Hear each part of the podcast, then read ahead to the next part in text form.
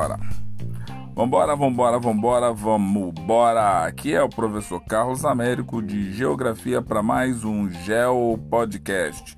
Hoje nós vamos falar de paisagens. Carlos, paisagens não estar dentro de categorias geográficas? Geralmente sim, mas as paisagens elas são é, trabalhadas de forma separadas e principalmente quando você começa a observar o seu contexto de o quanto ela é importante como conceito e definição geográfica, e aí fica uma passagem para vocês. Toda hora nós estamos em paisagens diferentes. Tá certo? Então, assim, como eu sempre falo, vai ser tudo em take one, sem corte, sem nada. Então, hoje eu tô aqui num lugar paradisíaco, numa boa, para quem porventura é, não me conhece, como eu falei com vocês, que eu vou estar tá remasterizando e dando uma melhorada nos podcasts. Para quem não me conhece, eu sou afrodescendente, cabelo curto, uso óculos.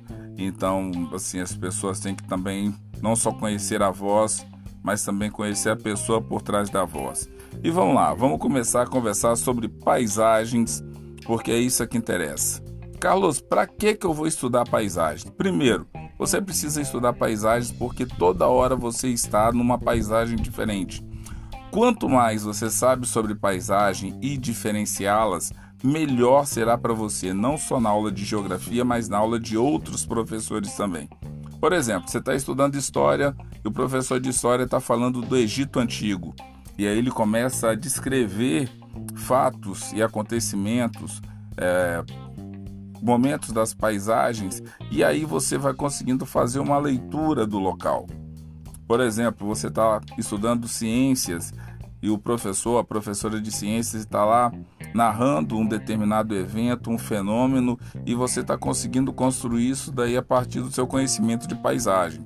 Então, é muito comum, como nós moramos num país tropical, nós ficarmos sempre restritos a essa questão de florestas, matas, verdes, temperaturas altas e tudo mais.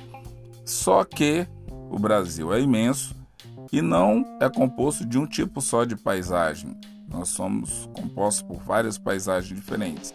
Então vamos parar de enrolar e vamos entrar direto no tema e vamos conversar sobre paisagens. Então, o que as paisagens fazem? Elas destacam as configurações do espaço. Sendo assim, foi definida por um tempo com aquilo que a visão alcança. Esse é o grande problema das paisagens: determinar tudo com a visão e esquecer os outros sentidos. Quando se usa os cinco sentidos, mais especificamente, só que essa forma de observar a paisagem desconsidera totalmente as paisagens chamadas paisagens ocultas ou paisagens escondidas. Então, o que seriam essas paisagens ocultas ou essas paisagens escondidas? Elas apontam alguns processos e dinâmicas espaciais que são visíveis para parcela da população, mas que de alguma forma foram ocultadas pela sociedade. Então, quem vivencia essa paisagem é só quem vive nela. Geralmente, quem não vive nessa paisagem desconhece essa realidade. Então, vamos seguindo aí. Por motivos dos mais diversos, isso acontece no dia de hoje. Contudo, essa visão, olha aí, de novo, dando destaque só para o sentido visão em detrimento dos outros. Então, quando fala lá, contudo, essa visão de paisagem, quer dizer, já está direcionando você para sempre pensar em visão. Aí você esquece paladar, esquece tato, esquece audição, esquece, esquece paladar e vai embora. Então vamos lá.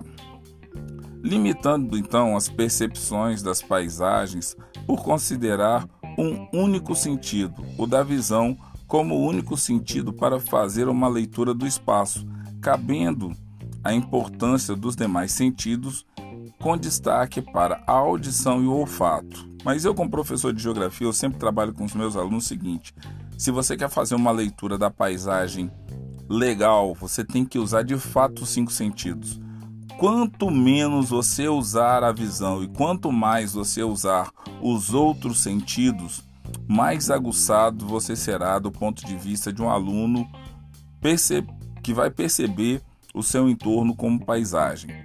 É certo afirmar, afirmar que, de forma objetiva e sem meias palavras, que o conceito de paisagem refere-se às manifestações, dinâmicas, interações e fenômenos espaciais, tanto os naturais, como chuva, enchentes, tal, como também aos artificiais, que são produzidos por nós seres humanos, que podem ser percebidos pelo ser humano através de seus sentidos. Então, dessa forma, as paisagens poderão ser definidas ou conceituadas como toda parcela espacial com a qual temos contato direto ou indireto. Ei, Carlos, eu posso ter um contato indireto com a paisagem? Claro que sim. Você está sentado lá no quintal, brincando com seus primos, tal. Sua avó está lá na cozinha e fez um bolo de fubá maravilhoso e fez um café. Você está no quintal brincando com seus primos, mas o cheiro tanto do café quanto do bolo de fubá da sua avó chegou até você. Então o que, que você usou? Os seus sentidos, cara. Então, se você usou os seus sentidos de forma direta ou indireta, isso chega até você. Então, olha só. Muito embora seja é, experienciada pelos diversos sentidos humanos, como tato, visão, olfato, audição e paladar, certamente a visão será o principal meio de captação da paisagem e de outros elementos das categorias é, geoespaciais ou das categorias geográficas. Cabe lembrar também nessa parte aqui o seguinte, que nós é, pegamos muito da nossa informação através de televisão, não tem cheiro, você não toca na televisão, você toca no controle. Então você pega muita informação pelo rádio, pela televisão, por questões que são indiretas. Então acaba dificultando que você também use os seus outros sentidos. De certa forma, a sua casa ela vai te fazendo o que perder essa ligação com os seus demais sentidos, o que é muito ruim. Aí quando você vai para um lugar mais calmo, até a minha voz agora gravando esse podcast para vocês no lugar extremamente calmo, está atrapalhando as pessoas. Porque todo mundo veio aqui para ficar em silêncio, para ficar na paz, para ficar tudo isso, e eu estou falando aqui a torta direito. Então, a minha voz nesse espaço aqui está se transformando em poluição sonora. Olha só o quanto, dependendo do lugar que você está na paisagem, pode ter uma interpretação diferente do que você vai ter. E é importante que você tenha isso como ponto de partida para analisar a geografia. Então, quando se olha, de novo, visão, quando se olha para um lugar um local, seja uma estrada, uma casa que passe em sua cidade, ou uma área rural pela janela do seu ônibus, ou que você consegue ver e observar, faz parte da paisagem. Mesmo ao olhar uma foto antiga ou um local onde você nunca esteve, lhe permite identificar elementos da paisagem que a constituem. Lembra quando eu te falei? Do professor, da professora de história que está lá te narrando alguma coisa que aconteceu na Primeira Guerra Mundial, na Segunda Guerra Mundial, no Egito Antigo, então, quer dizer, quando ele começa a das grandes navegações, então quando ele começa a narrar aquilo ali, ele vai trazendo para você elementos da paisagem que você vai poder o quê? Reconstituir o que está acontecendo. Tudo bem, então vamos lá. Desta forma, as paisagens podem ser classificadas em dois grandes grupos, dependendo dos elementos que a compõem: paisagens naturais ou físicas ou paisagens culturais ou humanizadas. Então, no grupo 1 ficam as paisagens naturais ou as paisagens físicas. E no grupo 2 ficam as paisagens culturais e as paisagens humanizadas.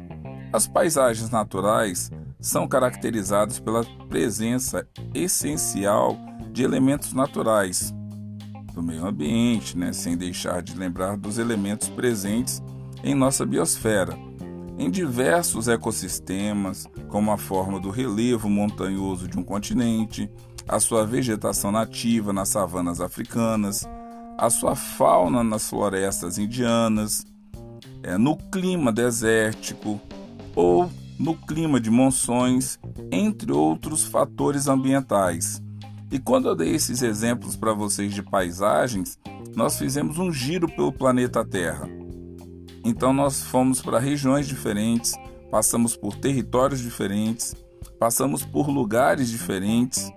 Então olha aí, sempre as categorias geográficas fazendo fundo nas aulas de geografia. Por isso que quanto mais você souber categorias geográficas, melhor você vai se sair quando você estiver estudando geografia. Então vamos lá. Agora, já as paisagens culturais ou humanizadas são definidas pela presença de elementos humanos, sejam construções urbanas como casas, ruas, escolas, hospitais, eletrificação pública, os valões, a céu aberto, os lixões, é o tratamento das águas urbanas e os prédios, obras de infraestrutura, barragens ou pontes e até mesmo elementos rurais das paisagens do campo. Porque quando nós falamos de paisagens é, culturais ou humanizadas, geralmente vem primeiro a imagem da cidade.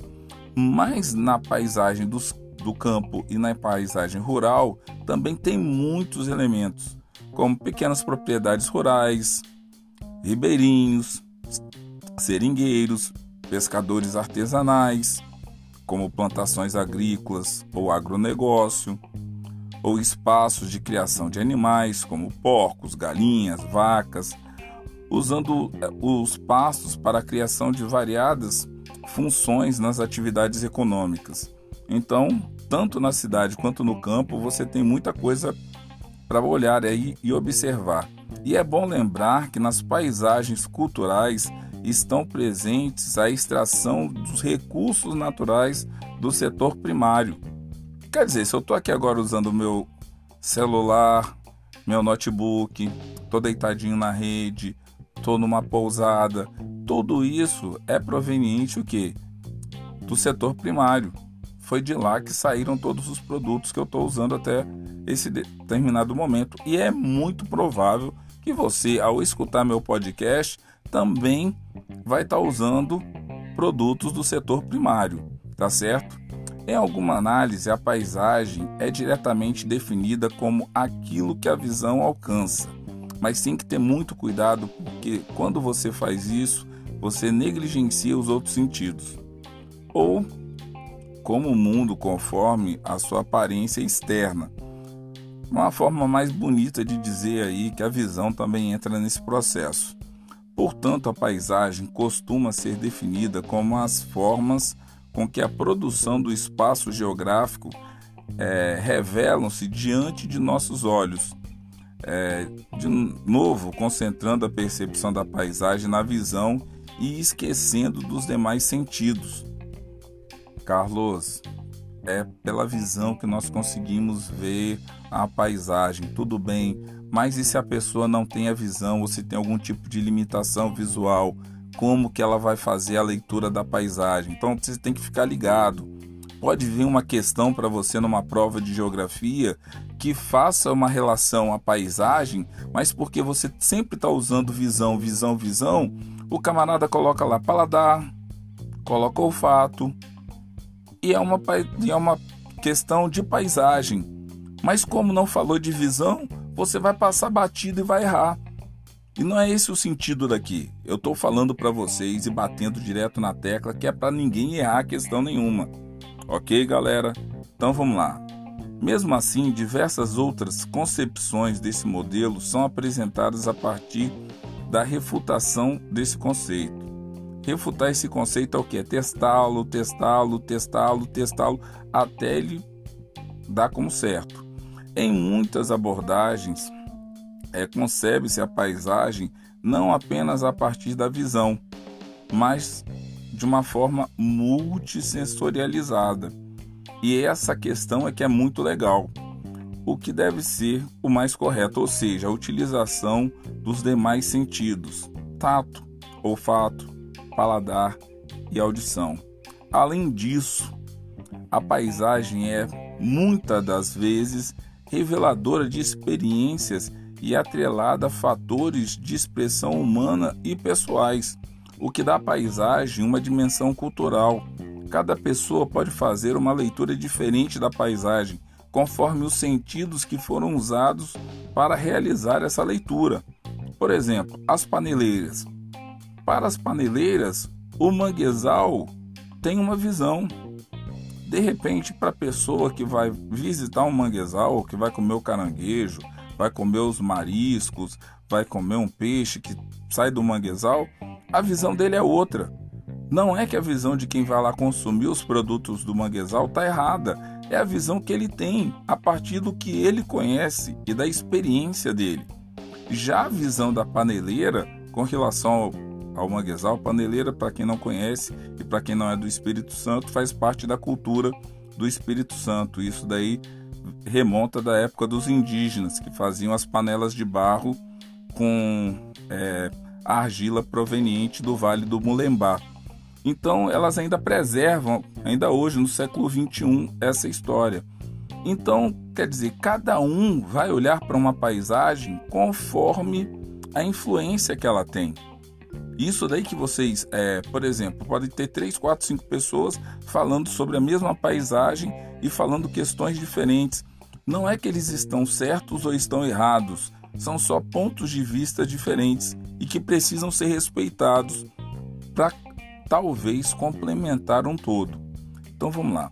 O importante ao observar a paisagem é ter em mente que a mesma existe.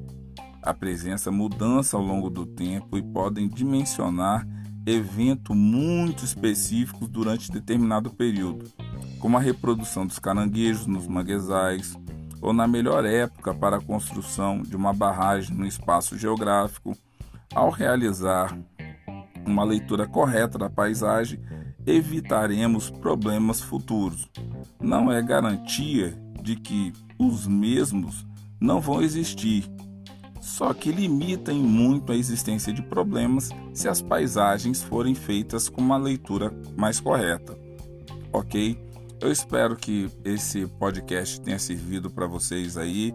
Fica aí uma dica, escute com calma, faça um mapa mental sobre isso, pegue as partes mais importantes.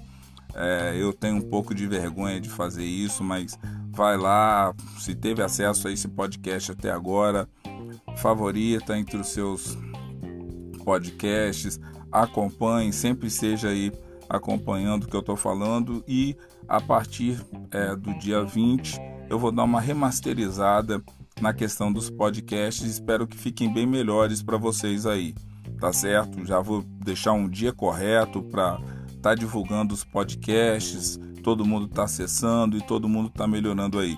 E se vocês tiverem algum tipo de dúvida, vocês sabem que dentro da plataforma tem como vocês mandarem um oi e pedirem aí alguma ajuda específica, tá certo, galera?